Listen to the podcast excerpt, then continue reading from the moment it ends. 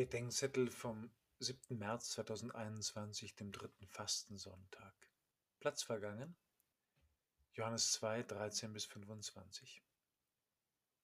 Als junger Erwachsener war ich häufig Gast im Offizierscasino eines englischen Kavallerieregiments nahe meines Elternhauses. Bei einem festlichen Diner verließ einmal einer der jungen Offiziere den Raum. Zwei andere entfernten blitzschnell Gedeck und Stuhl und die halbe Tafel rückte augenblicklich auf. Als er zurückkam, taten alle, als wäre nichts gewesen, und fanden das heimlich lustig. Weggegangen, Platz vergangen, sagt der Volksmund.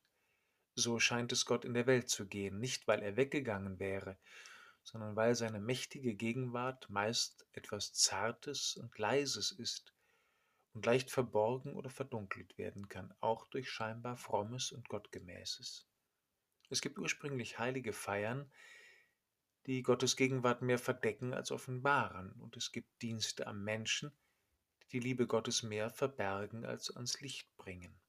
Und es gibt auch heute noch das Geschäft mit dem Heiligen, überall dort, wo Nächstenliebe zum Geschäft wird, überall dort, wo sich Menschen den Glauben durch Zeichen bezahlen lassen wollen, und schließlich überall dort, wo sich der Mensch seine Liebenswürdigkeit oder Daseinsberechtigung dadurch verdienen muss, möglichst keine Last zu sein.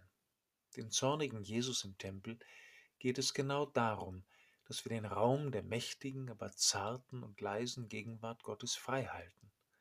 Aber nicht nur im Tempel von Jerusalem. Der niedergerissene und aufgerichtete Tempel, von dem Jesus spricht, ist sein Leib, ist die Kirche, sind die, die zu ihm gehören. Das könnte eine Entscheidung sein, in der Fastenzeit halte ich in meinen Zeiten, Orten und Beziehungen jenen Raum Gottes frei, von dem aus er meinem Leben Form und Richtung geben kann.